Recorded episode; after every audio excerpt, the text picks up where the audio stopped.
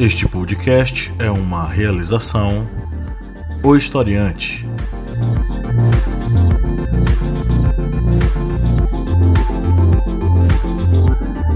Olá, ouvintes, bem-vindos mais uma vez ao seu podcast sobre as ciências humanas. É o podcast do Historiante, aquele podcast que te ajuda a pensar o Brasil e o mundo através das perspectivas da história, da filosofia e da sociologia, com muito bom humor, com uma disposição quase juvenil, renovada a cada semana. Eu sou o professor Pablo Magalhães e hoje nós temos aqui a senhora Lídia Verônica. Oi, oi. O senhor Márcio Fabiano. Olá, tudo bem? Estou aqui ao, com passarinhos pardais ao meu redor. E o senhor Kleber Roberto. E aí, pessoal, beleza? Estamos aqui mais uma semana para conversar sobre assuntos relevantes, interessantes, para a gente refletir um pouco sobre a nossa realidade, sobre as coisas que estão acontecendo e que nós precisamos abstrair para não enlouquecer, não é mesmo? Hoje é dia de a gente falar sobre o desenvolvimento sustentável no Brasil e olha que ironia, né? Vamos falar sobre desenvolvimento sustentável num país onde nós estamos destruindo nossas reservas naturais. É é um paradoxo interessante para que a gente possa começar a reflexão sobre esse mundo em que a gente se meteu, essa espiral maluca em que nós entramos há alguns anos, onde coisas que eram tidas como coisas certas hoje elas são questionadas e onde o parâmetro da nossa vivência é a loucura. Mas vamos lá, ao longo da conversa vocês vão compreender melhor o que a gente está falando hoje. Mas antes vamos para os nossos recadinhos.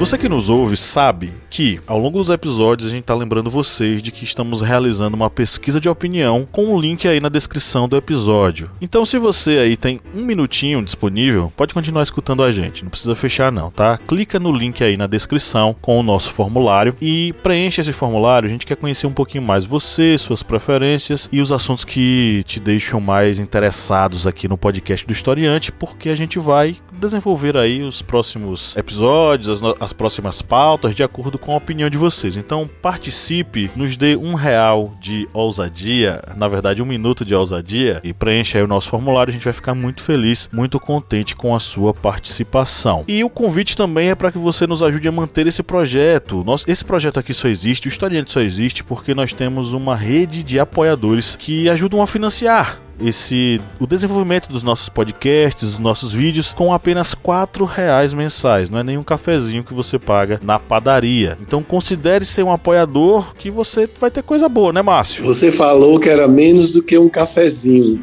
qualquer coisa hoje é muito mais cara do que o nosso podcast, porque com os últimos aumentos é mais barato você sobreviver ouvindo as nossas ideias, nossos pensamentos, as nossas vozes. Quatro reais, minha gente, não é absolutamente nada.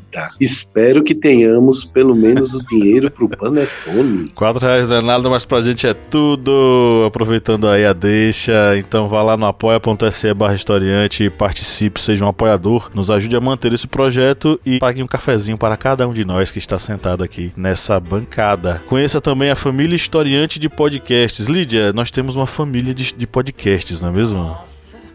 Sim, uma família grande. Eu não vou nem conseguir lembrar de todos, todos os nossos podcasts, mas eu vou puxar aqui sardinha pro meu lado. Vou falar do Arretadas, da parte que me cabe. É, do Arretadas aí, um podcast com mulheres sobre a perspectiva da mulher, né, na sociedade, do olhar da mulher. E a gente tem pluralidade no nosso podcast. Então, é, eu acho que é uma boa pedida.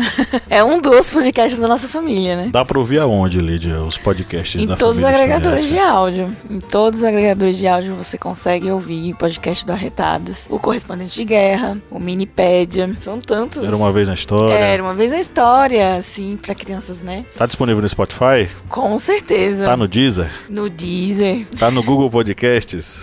Tá, tá em todos os agregadores de áudio. Oh, beleza, então, ó, aproveite aí a deixa, assine o feed dos nossos podcasts, são todos podcasts feitos com carinho, com atenção e com muito gosto para ajudar você a se educar, ficar mais sabido e sabida, tá? Porque a família Historiante de Podcast é uma família de podcasts educacionais com o único fim que é o de te ajudar a imaginar, a desenvolver a sua criatividade, a pensar o mundo, a ficar mais sabido né? No, de um modo geral. Então assine aí o feed dos podcasts disponíveis na, na internet. E também a gente tem a, o, a péssima, o péssimo costume de querer ajudar ainda mais. E foi por isso que a gente criou o aplicativo, não foi, Cleber? Isso mesmo. É um aplicativo que você pode baixar gratuitamente através da sua Play Store. Está disponível por enquanto apenas para celulares Android, porque para você instalar em outras plataformas custa custa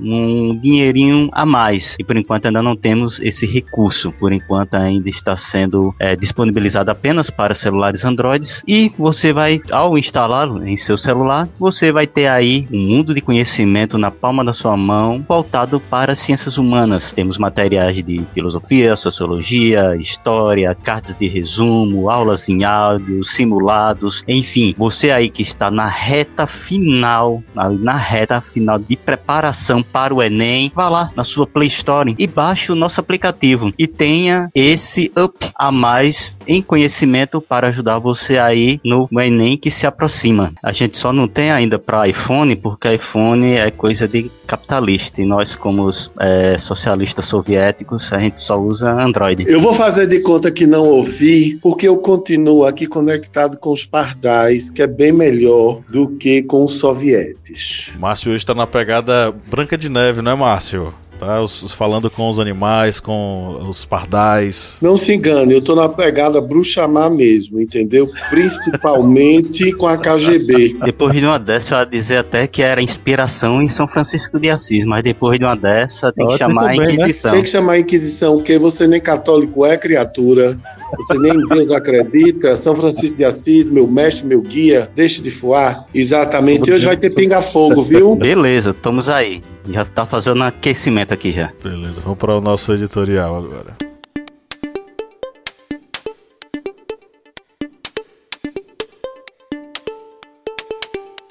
Sempre que falamos em desenvolvimento sustentável, muitos enxergam inicialmente a perspectiva ambiental. E não estão errados completamente. Os recursos naturais são a base material para o desenvolvimento humano, independente do momento histórico. Contudo, há muito mais para refletir, e nossa missão hoje é justamente essa. A definição mais aceita para desenvolvimento sustentável é o desenvolvimento capaz de suprir as necessidades da geração atual sem comprometer a capacidade de atender às necessidades das gerações futuras. É o desenvolvimento que não esgota os recursos para o futuro. Os aspectos ambientais, sociais e econômicos constituem o tripé do desenvolvimento sustentável e ao observar os resultados das atividades humanas sob essas perspectivas, é possível enxergar o que temos feito de errado hoje, o que vai ser gerado nessas esferas e o mais importante, como podemos evitar os maiores estragos, já que essa estrutura sustenta o mundo. Essa definição surgiu na Comissão Mundial sobre Meio Ambiente e Desenvolvimento Sustentável, criado pelas Nações Unidas para discutir e propor meios de harmonizar dois objetivos: o desenvolvimento econômico e a conservação ambiental. Educação, saúde, trabalho, igualdade de gênero, consumo consciente, crescimento econômico e investimentos sustentáveis são alguns dos pontos que integram os Objetivos de Desenvolvimento Sustentável definidos pela ONU para auxiliar líderes, empresas e população a trabalhar por um futuro mais igualitário e sustentável, e deveriam estar no radar de governantes de todo o mundo. Para ser alcançado, o desenvolvimento sustentável depende de planejamento e do reconhecimento de que os recursos naturais são finitos. Esse conceito representou uma nova forma de desenvolvimento econômico que leva em conta o meio ambiente. Muitas vezes o desenvolvimento é confundido com crescimento econômico, que depende do consumo crescente de energias e recursos naturais. Esse tipo de desenvolvimento tende a ser insustentável, pois leva ao esgotamento dos recursos naturais dos quais a humanidade depende. Atividades econômicas podem ser encorajadas em detrimento da base de recursos naturais dos países. Desses recursos depende não só a existência humana e a diversidade biológica, como o próprio próprio crescimento econômico. O desenvolvimento sustentável sugere de fato qualidade em vez de quantidade, com a redução do uso de matérias-primas e produtos e o aumento da reutilização e da reciclagem. Mas sejamos sinceros, seria possível pensar em desenvolvimento sustentável em nosso país, afora a desigualdade social, educacional e econômica que já debatemos aqui tantas vezes? Como vislumbrar desenvolvimento sustentável diante do caos ambiental, destruição florestal, apagão no Amapá, desabastecimento alimentar e um sem número de outras coisas que eu nem vou mencionar aqui, senão o editorial vai ter meia hora de duração. A pergunta que eu faço para vocês é a seguinte, galera: desenvolvimento sustentável no Brasil é missão impossível?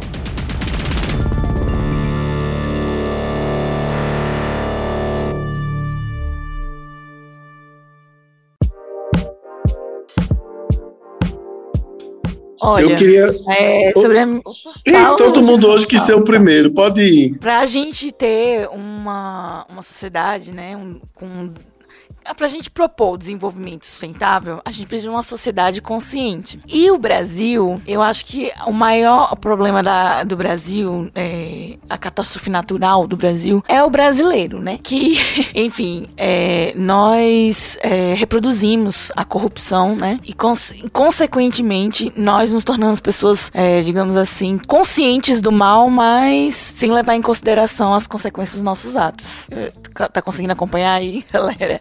A linha de raciocínio. Então acho que assim, a missão impossível, ela se torna porque a gente depende dos outros, da pessoa, da coletividade. E ela, a missão se torna impossível porque no Brasil a gente não tem essa consciência de que cada um pode fazer sua parte, de que eu sendo menos corrupta, talvez eu possa ajudar meus vizinhos, meus amigos, minha família, enfim, é, mais pessoas, né? Eu vou refletir na vida de outras pessoas. Eu acho que falta muito pro brasileiro esse tipo de consciência coletiva, sabe? Que o que eu faço afeta a vida dos outros. Às vezes eu até sei, mas como me beneficia, você tá entendendo o que eu quero dizer? Então, é basicamente isso. Eu acho que a missão é impossível por conta do nosso, como eu posso dizer, dessa nossa indiferença social, dessa falta de consciência, no caso, né? Que eu acho que é inerente do brasileiro. E, enfim, a corrupção, né, no Brasil é o que é devastadora em todas as, em todas todos os níveis sociais e em todas a, toda essa empreitada, né? Seja educacional, econômica, enfim, é, todo o desenvolvimento ele fica estagnado por conta da corrupção.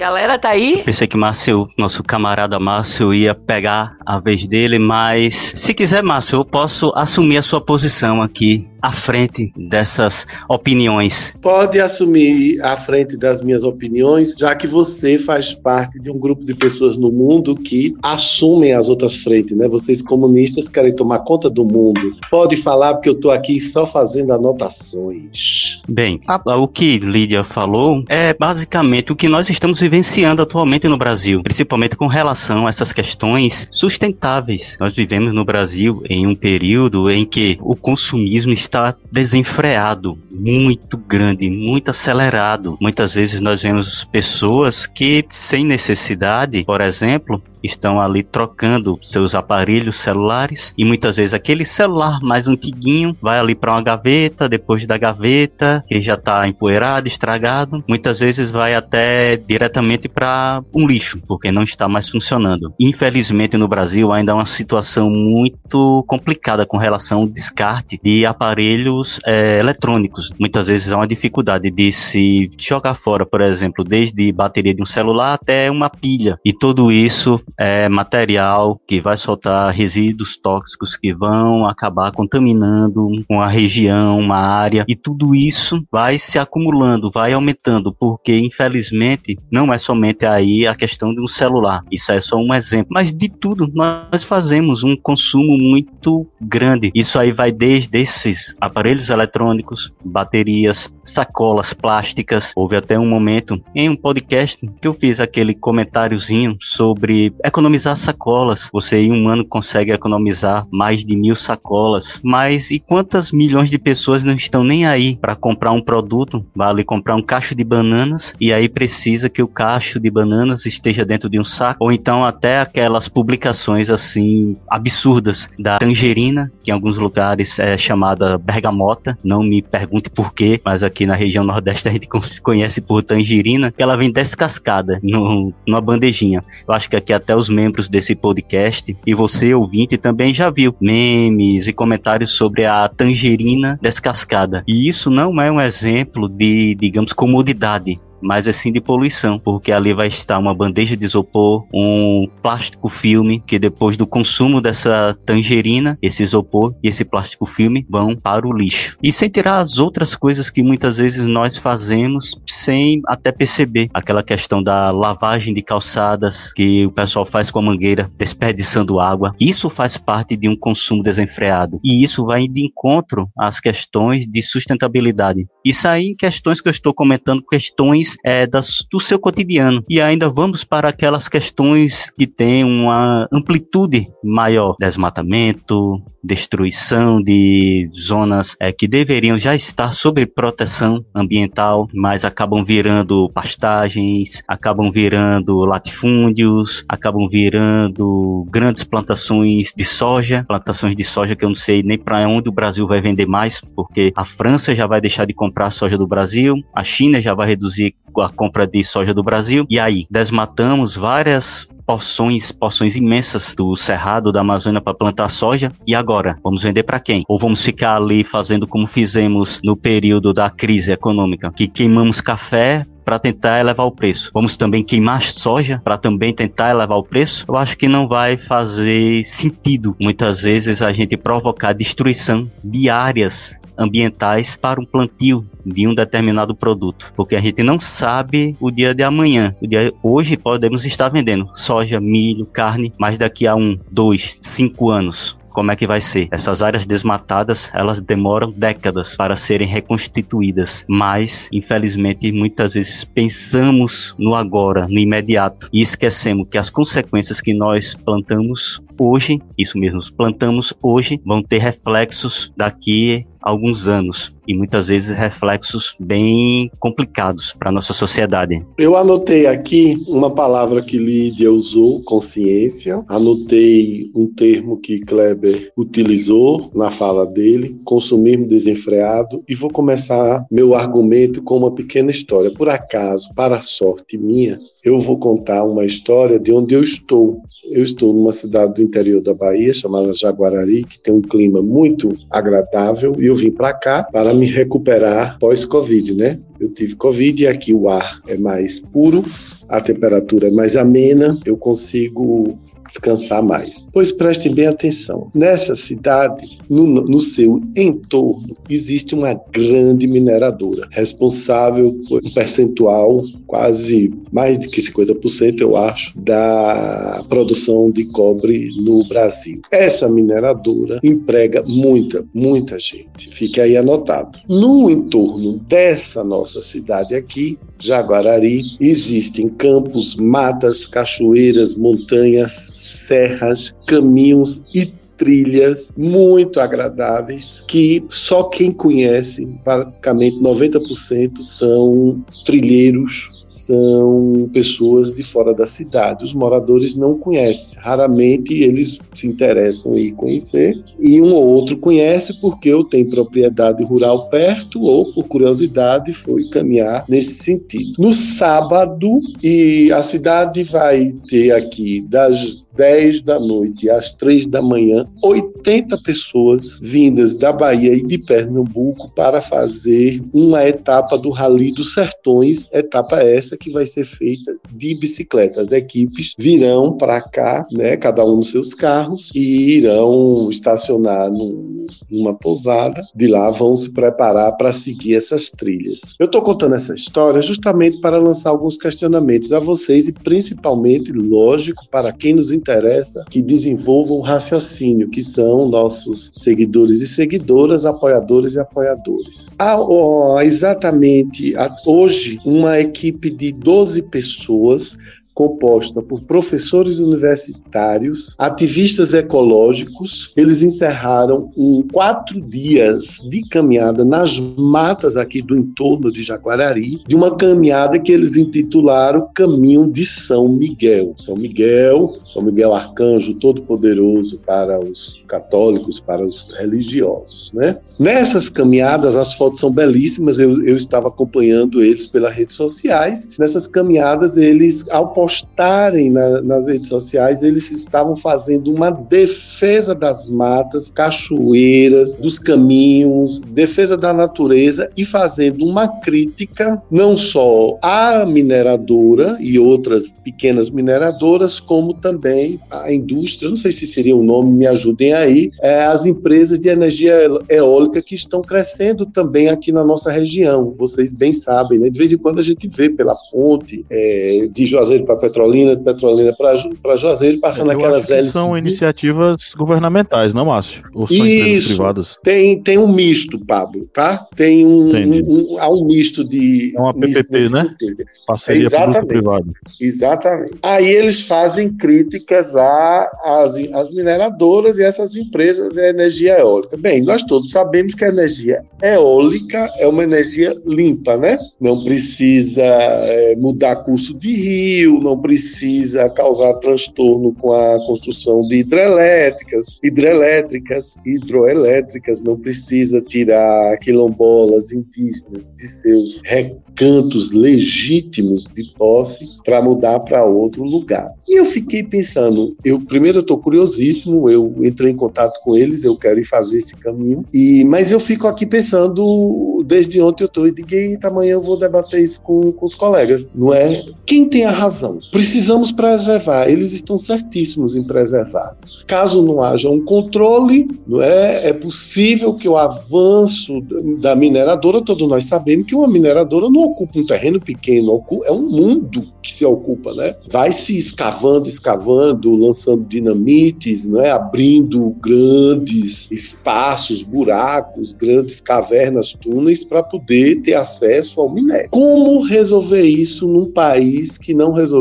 ainda a fome? Como dialogar com mineradoras? Como criticar mineradoras? Gente, vamos, vamos ser muito sinceros também. Existe o outro lado. Se não tiver minério, não tem nem Android nem iOS, não é? Cada smartphone nosso aqui, meu de vocês, tem minério embutido, manufaturado. Outra pergunta: como não permitir a energia eólica. E aí, não é uma energia mais limpa? A gente não quer é, é, diminuir os impactos que são fortíssimos né, da construção de hidroelétricas, termoelétricas, usinas nucleares. Como fazer uma coisa e, e defender outra? Beleza, eu não, tô, eu não tenho resposta não, viu? Fique aí para vocês pensarem, você aí, meu querido e minha querida seguidora, seguidor, apoiadora, apoiadora do Brasil, de Dubai, da Irlanda, de Portugal, do Amapá, de Tocantins. Como resolver isso? Vou mudar um pouco o foco. Comunismo desenfreado e consciência. As duas palavras que eu anotei da minha querida Lídia e do meu querido Kleber. Consumismo desenfreado. Consumismo desenfreado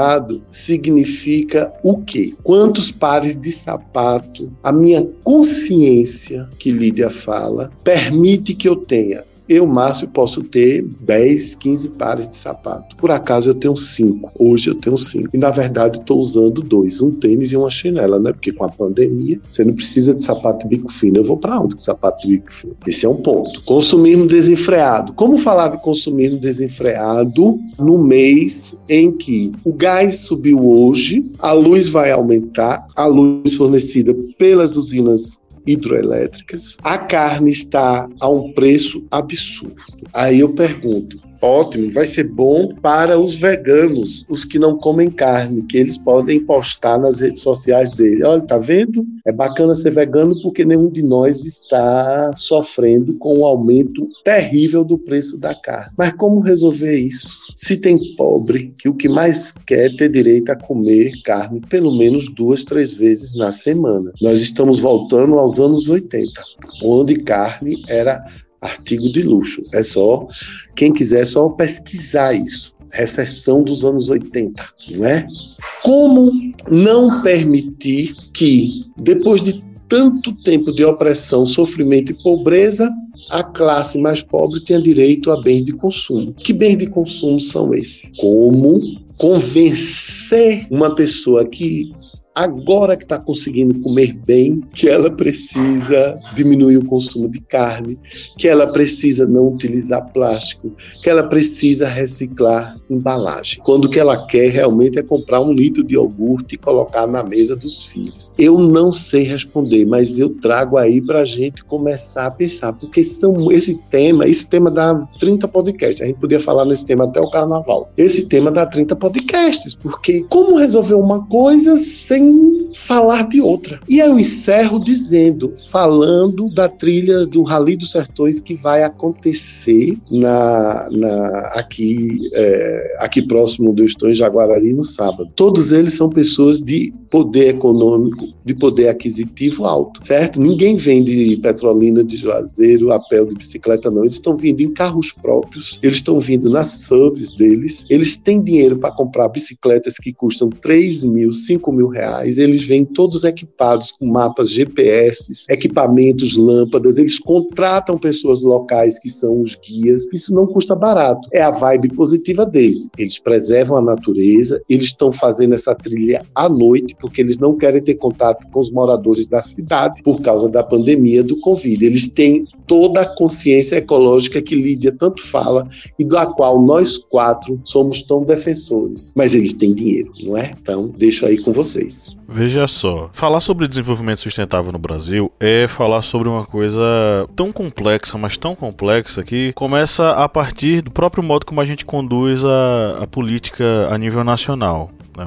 Vamos partir para essa organização política nacional. A gente assistiu nesses últimos anos, principalmente 2019 e 2020, a uma taxa de desmatamento é, absurda. Só na Amazônia a taxa de desmatamento anual chegou a 9,5% de alta. E são dados do, do INPE, né? O o Instituto Nacional de Pesquisas Espaciais. Pará, Amazônia, Rondônia e Mato Grosso são os quatro estados que concentram 90% do total da área desmatada registrada pelo INPE. E aí você tem como ponto de partida desse processo, a gente já tinha desmatamento antes, mas a gente tem hoje um governo que é antiambientalista, que é o governo Jair Bolsonaro, que tomou uma série de atitudes que contribuíram para esse cenário de desmatamento. A pandemia do coronavírus intensificou a questão dos cuidados e a atenção de todo mundo, né? E foi um momento onde o Ricardo Salles, o ministro do Meio Ambiente, disse que a gente deveria passar a boiada usando a pandemia como cortina de fumaça. Isso não pegou bem, todo mundo atacou, mas quer queira, quer não, a fumaça tá aí ainda e a boiada tá passando. Então, a gente tá tendo, tá assistindo aí uma destruição terrível da mata brasileira, né? Das florestas brasileiras. Aí, recentemente, só para contextualizar, né, a gente teve uma postagem aí no, no Instagram da Heloísa Bolsonaro, a esposa do Eduardo,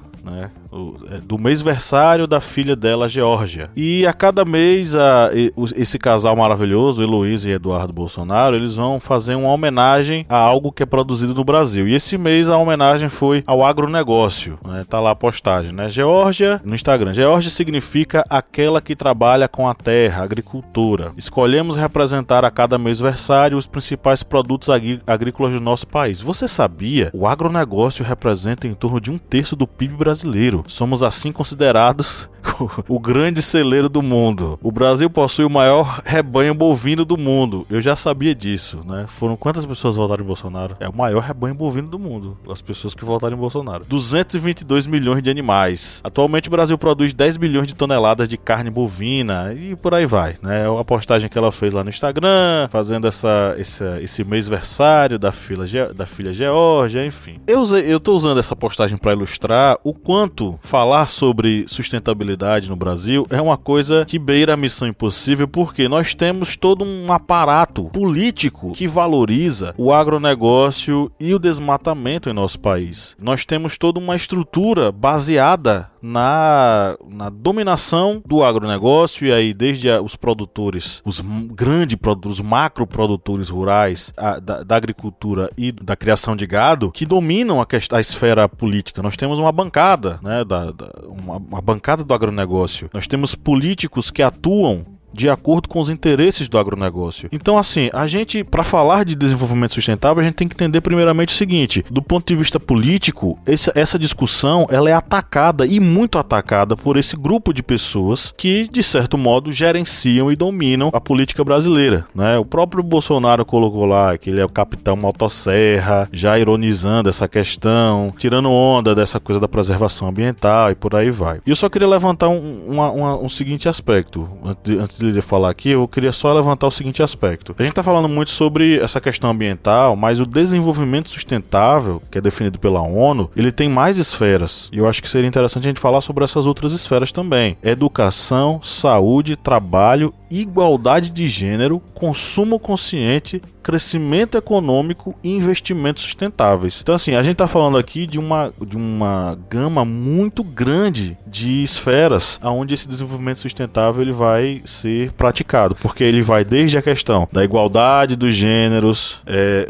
ele parte também da questão da oferta de educação, saúde e trabalho, porque o desenvolvimento sustentável ele é sustentável também da esfera humana, né? É você permitir a pessoa que ela se desenvolva e ela consiga crescer e consiga fazer com que o filho dela, os filhos dela consigam crescer e se desenvolver, e isso gerar um ciclo de desenvolvimento sustentável, desenvolvimento humano sustentável também. Existe até, inclusive, um, um, uso da expressão, né, do termo, na verdade, um termo, né, que foi criado na ONU, de um, um uso desse termo usado de má fé mesmo, é, inclusive por, pelo Salles e o Bolsonaro, ele também dá a entender, quando ele fala que a Amazônia é nossa e nós devemos usá-la, né, é, usar o que é nosso, porque a ideia é, é que o desenvolvimento sustentável, seja que eles querem passar, é que o de desenvolvimento ele está diretamente ligado à economia e apenas. Então, para os leigos, que também são gados de Bolsonaro, eles levam muito é, os termos ao pé da letra, como aquecimento global, né? Que o aquecimento global não existe, porque o mundo não está todo mundo com calor, né? E aí eles usam também de má fé o termo é, desenvolvimento sustentável para dar, digamos assim, que um fomento, né?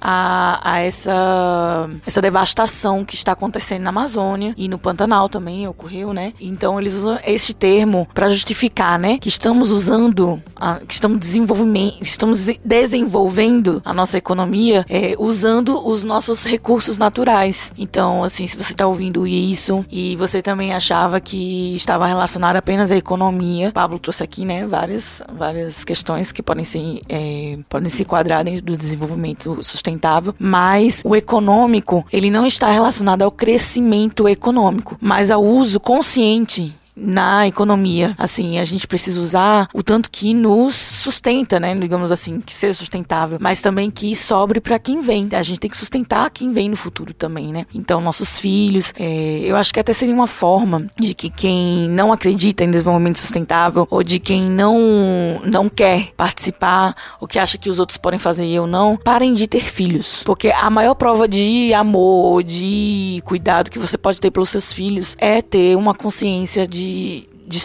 sustentabilidade. Uma, ser mais consciente em relação ao que você vai deixar para os seus filhos. Não só são bens, mas tudo aquilo que gera, né? Digamos assim, que é matéria, né? Para que a gente tenha esses, o consumo e os bens, enfim. Parem de ter filhos, pra, porque você não.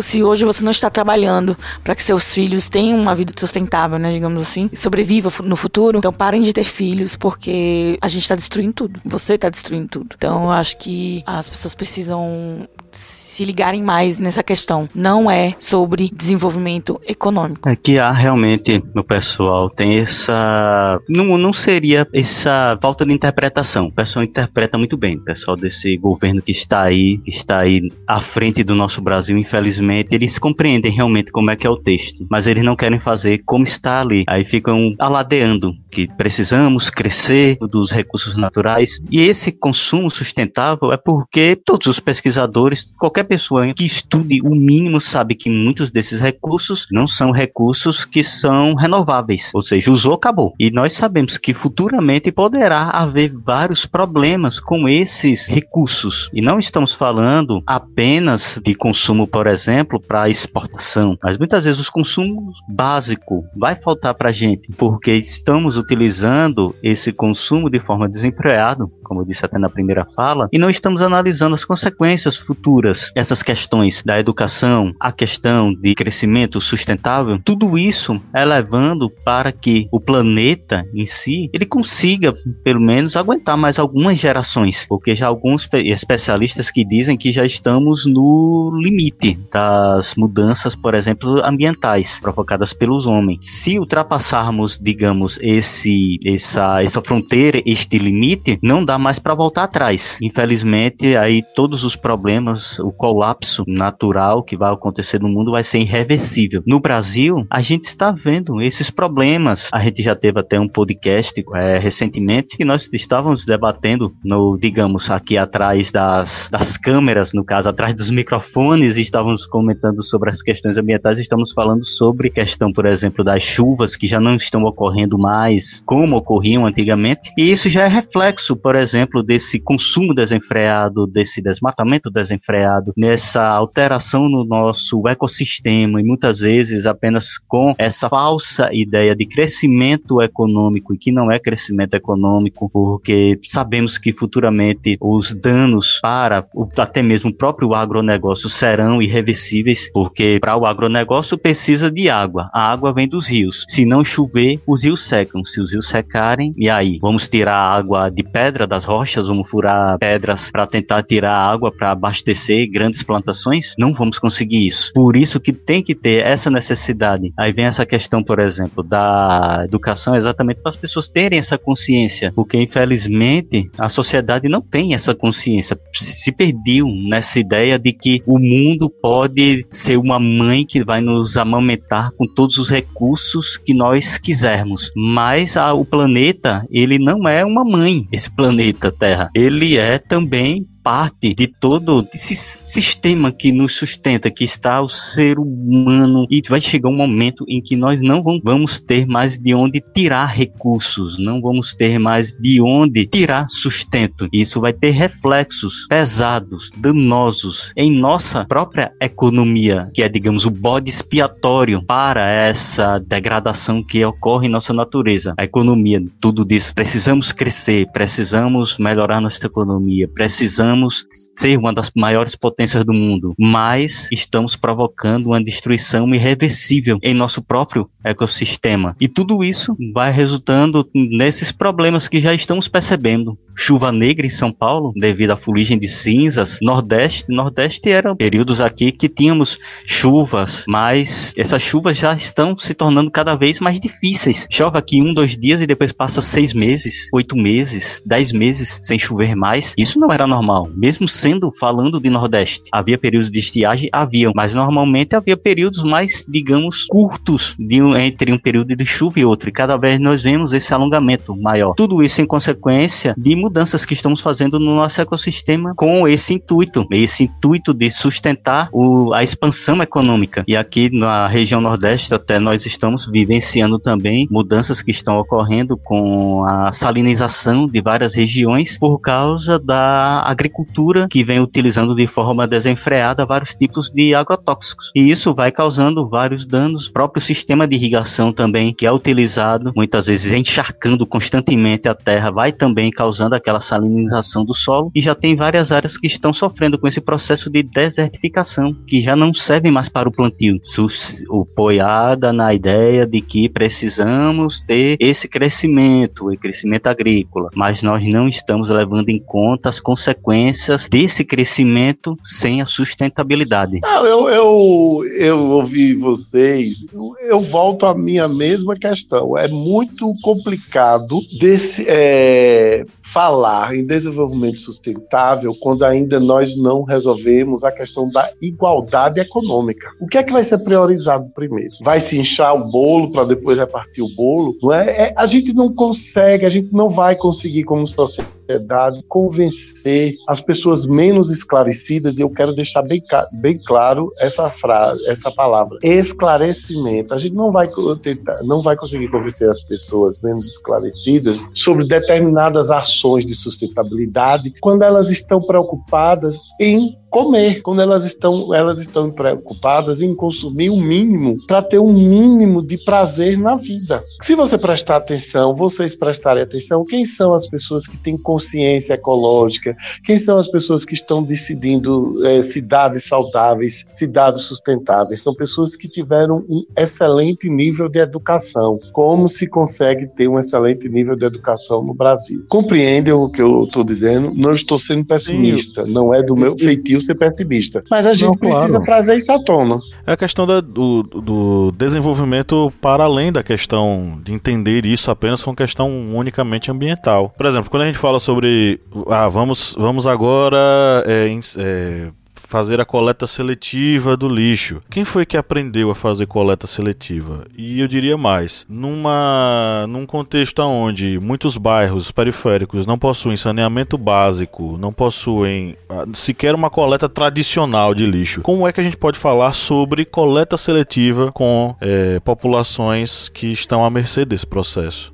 Né? Como é que a gente pode falar sobre a população periférica, né?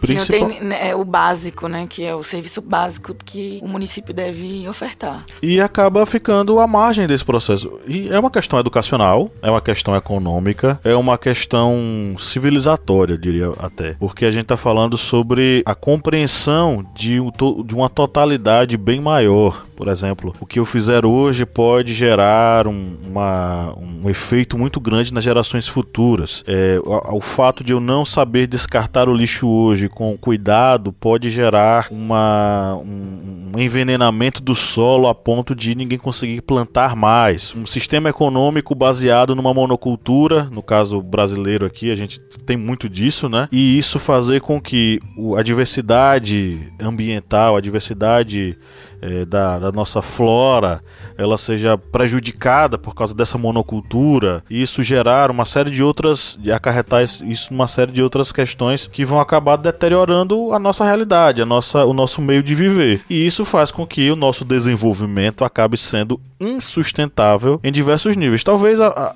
a, nossa mensagem aqui no podcast seja justamente essa: entender o desenvolvimento sustentável não apenas na questão ambiental, mas a questão ambiental sendo um dos pilares ligados à questão econômica, à questão social, à questão é, das desigualdades que acabam desembocando e degringolando numa deterioração do próprio meio ambiente. Vou trazer aqui a, a minha proposta de todos os podcasts, que é basicamente educação, né? Falta educação sobre essa questão, sobre várias questões, né? Mas sobre essa questão, eu acho que ela, ela deveria ser também relevante nas escolas, né? No, no projeto escolar, não, não só aquelas campanhas que fazem, ah, é o dia da terra, nas matérias básicas mesmo, geografia, até mesmo história, enfim, conseguir incluir é, essas informações, né? Que eu acho que falta informação e se a gente trouxer isso, né? Desde o começo do, da educação, acho que a gente pode ser, pode ser que nós nos tornemos, né, adultos, próximas gerações no caso, né, adultos mais conscientes. Eu descobri alguns anos atrás que o detergente de, de cozinha, aquele que a gente lava a nossa louça, ele é responsável pelo, pela contaminação do, dos lençóis freáticos, né? Então, assim, é um, uma informação básica, mínima, assim, e é uma coisa que faz parte do nosso cotidiano e que a gente não abre mão. Mas existe uma opção muito mais barata, mais viável e, ma e menos danosa para a natureza, que é a barra de sabão de coco. Uma barra de sabão neutro, ele serve tanto quanto um detergente e às vezes sai mais barato. Mas não é viável o, o tal conhecimento porque as indústrias também não, não veem isso como um, um, fator né, positivo, que a população seja educada. Enfim, aí entra naquele ciclo da corrupção que eu já falei lá no início, e aí o Estado entra também né, com essa desinformação, e a gente, ah, tá bom, mancha no lençol freático, mas falta, eu acho que esses conhecimentos, essas informações na, na base, né? na educação. Pinga Fogo, do Márcio. Márcio quer fazer o pinga-fogo? Quero sim. Mande brado. Kleber, tudo bem? Márcio vem com, com a fúria nos olhos. Dá pra, dá pra sentir isso. Kleber, quando você morrer, você quer ser enterrado como? Num cemitério ocupando espaço e causando transtorno para o espaço urbano, sendo cremado o que vai dizimar as economias de sua família, porque é caríssimo, ou de maneira sustentável, ecológica, pedindo que você seja colocado num saco de pano e enterrado no pé de uma árvore para que os seus restos mortais alimentem a natureza. Essa parte da, do, de ser enterrado, antigamente no Nordeste se tinha essa prática de se enterrar na, naquela redinha. Aí depois vieram se enterrar em caixões. Como aqui não temos mais essa prática, acredito eu que quando chegar o momento de partir. Espero que seja um momento de partir, já depois da grande revolução e da tomada do, do governo pelo proletariado. Assim ficarei muito feliz. Mas vai ser da forma, digamos, normal, tradicional. Caixão, sete palmos, terra em cima. Infelizmente eu não vou é, adubar nenhuma planta que irá ali alimentar os futuros é, comunistas e revolucionários que já estarão no poder dessa nobre nação, que será uma nação é, popular, igualzinho a China e a União Soviética. Eu desliguei meu microfone que eu tava me acabando de rir, Kleber. Você é sensacional. Dicas culturais. Vamos para chegamos aqui na nossa reta final, né, da gravação do podcast. Vamos para as vamos para as indicações. É, eu queria deixar registrado aqui. Eu acabei não falando lá nos recadinhos, mas eu vou logo registrar aqui. É, um grande abraço para a nossa sorteada do mês. Tivemos mais um sorteio de livros entre os nossos apoiadores e é, a vencedora do, foi uma mulher, né? Ela recebeu aí o livro M, o Filho do Século, da editora Intrínseca, um livraço fantástico que meio que reconta, reconstitui a trajetória do Benito Mussolini ao poder através de um vasto, de uma vasta pesquisa documental ligada a o Mussolini, aos seus amigos, às suas amantes e aos seus inimigos. E nós tivemos o sorteio recentemente, né? a gente avisou na semana anterior que nós teríamos o sorteio. E o sorteio aconteceu, acho que foi na Minipad. A gente avisou na Minipad que ia ter o sorteio do livro. Quem virou apoiador virou, quem não virou não virá mais, porque o livro foi sorteado. E venceu a nossa apoiadora, Aila Alves Chante. Ela foi a sorteada do mês, recebeu esse livraço e em seu endereçozinho ela vai receber aí o nosso livro, né? Vai ser enviado. Um grande abraço para a editora Intrínseca que gentilmente enviou o livro para a gente apreciar, degustar. É, e nós fizemos resenha, postamos lá no GTV. E agora vai para as mãozinhas da Aila. Um grande abraço, Aila. Parabéns pela sua nova aquisição, seu prêmio de fim de ano aí. A gente animando o Natal da galera. É, e fica aí o nosso convite, você que está nos ouvindo, seja um apoiador, porque você pode competir, pode é, é, fazer parte desse sorteio de livros mensais, não para nunca, tá? Esse mês vai ter mais um sorteio, então não perca tempo, vire apoiador, vá no apoia.se barra historiante, é tão baratinho, quatro reais, vai, vai lá e seja feliz, tá? Vamos para as nossas indicações. Eu vou fazer uma sugestão, já que a gente está falando aqui sobre a questão do desenvolvimento sustentável. O desenvolvimento sustentável ele também tem a ver com uma perspectiva ligada à globalização. E tem um autor da globalização muito interessante que é o Milton Santos, um dos maiores geógrafos brasileiros, um dos maiores nomes da geografia brasileira, da educação brasileira é, que já nos deixou, mas a sua obra ficou e ficará eternamente. Então, a minha, a minha sugestão é que vocês leiam Milton Santos, qualquer livro dele, mas especialmente aí é, o livro Por uma Outra Globalização, que ele fala um pouco sobre essa questão do desenvolvimento da globalização no mundo inteiro e de como a gente deveria, poderia é, ter um pensamento ligado à consciência universal. É um conceito interessante hoje em dia, tá? Consciência universal fica a minha sugestão. Em relação a músicas, eu vou para outro Milton, só que é o Milton Nascimento.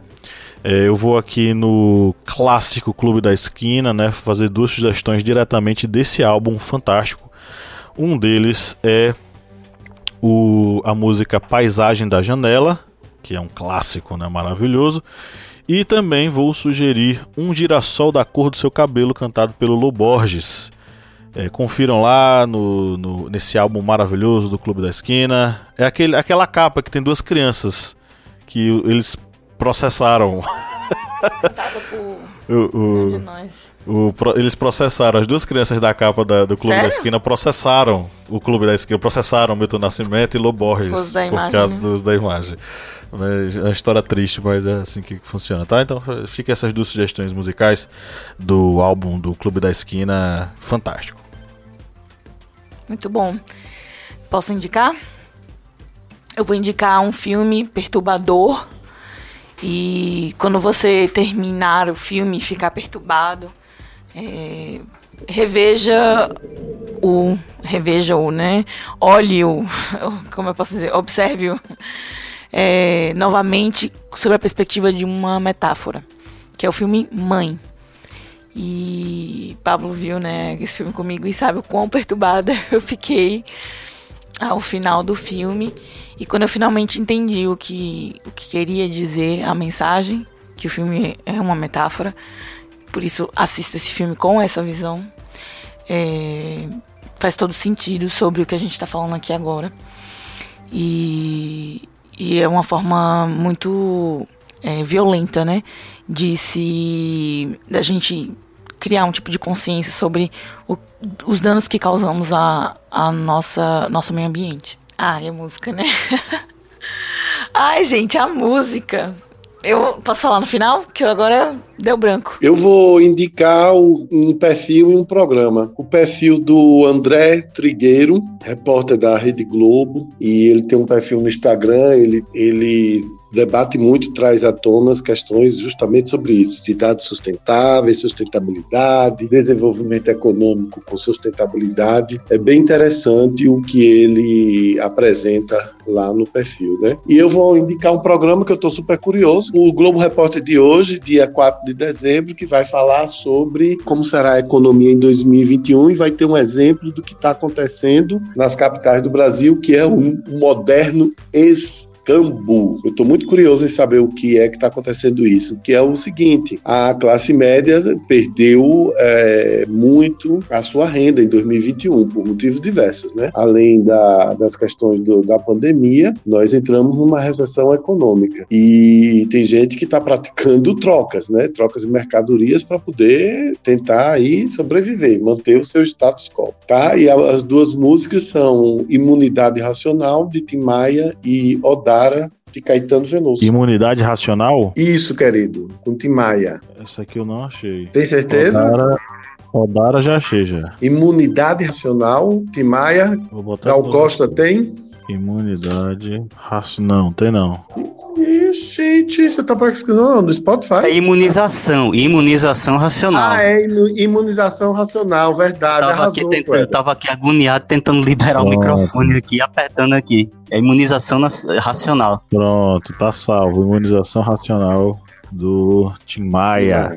Bem, vou, minhas indicações, eu vou indicar o documentário 1918 a 1990, o desastre do Mar de Aral. Mar de Aral que foi um era um mar que começaram a retirar a água dos rios que faziam, digamos, caíam desaguavam nesse mar que ficava ali no interior, no meio da Ásia, e aí no período da União Soviética, tiravam água para o plantio, para a agricultura. Só que tiravam água desses rios de forma descontrolada. E o resultado foi que esse mar ele se tornou em um deserto, praticamente. Ele praticamente deixou de existir. Isso tudo devido ao consumo desenfreado e à falta de se pensar a sustentabilidade. E é literalmente um mar que virou deserto. E como música, eu não sei nem qual música que hoje eu vou pedir, porque de ontem para hoje, eu não sei se vocês souberam, é, hoje nós estamos gravando esse podcast e tivemos agora, no, quase no finalzinho dessa semana, uma lista da Fundação Palmares que retirou o nome de várias pessoas, vários artistas, pensadores, músicos, da lista de personalidades negras. E aí, de todos eles, que são muitos, eu decidi escolher dois que foram retirados para aqui para música para a música que vai aqui complementar a nossa playlist. Vou selecionar Maria Maria de Milton Nascimento, que foi retirado da lista de personalidades negras nessa última relação, e Gilberto Gil. Eu vou é, indicar aqui Não Chore Mais, mas a lista vocês podem escolher o artista, pensador, arti é, músico, compositor que vai, que foi retirado. Que temos aí desde Benedita da Silva, é, Elza Soares, Janete dos Santos, Jurema da Silva, Alessi Brandão, Martinho da Vila, ou seja, vocês estão vendo aqui, a, a lista é bem maior, que infelizmente foram retirados de, de personalidades negras. Se bem que ser parte de uma personalidade negra de um governo fascista, como nós estamos vivendo, é algo que não é tão legal. Eu acho que para eles vão ser até algo que eles não vão é, receber como surpresa. Vai ter, logicamente, a tristeza, mas não vai ser surpresa esses ataques contra a nossa cultura. Bom, a música que eu vou sugerir é Cio da Terra, de Chico Buarque. Acho que fala bem, bem explicitamente sobre esse processo de sustentabilidade, né? Colher aquilo que é necessário e produzir aquilo que nos sustenta, sem, né? Respeitando a natureza, enfim. É, olhando a natureza como é, nossa, digamos assim, nossa mãe mesmo, né? Aquilo que a gente tem que amar e cuidar, respeitar e cuidar bem para mantê-la sempre é, para as próximas gerações, né? Enfim, Cio da Terra de Chico Buarque. Ok, para quem acompanha a nossa playlist, nossos ouvintes que nos ouvem até o final e querem a nossa playlist, é, esse episódio aqui encerra a sequência das playlists de novembro, tá? Então, quem acompanhou os episódios de novembro até hoje vai poder conferir as músicas que nós sugerimos. E a partir do, do próximo episódio a gente zera tudo de novo e recomeça a playlist com as indicações de dezembro. Eu vou deixar essas indicações aqui que a gente fez hoje, também na de dezembro, porque é o primeiro episódio de dezembro, enfim, e aí a gente é, fica com uma playlist um pouquinho maior, tá? Então é isso, chegamos ao final da nossa gravação. Foi um prazer enorme receber todos vocês aqui. Foi um ano difícil, foi um ano complicado, mas, né, estamos aqui vivos e sobrevivendo ao caos.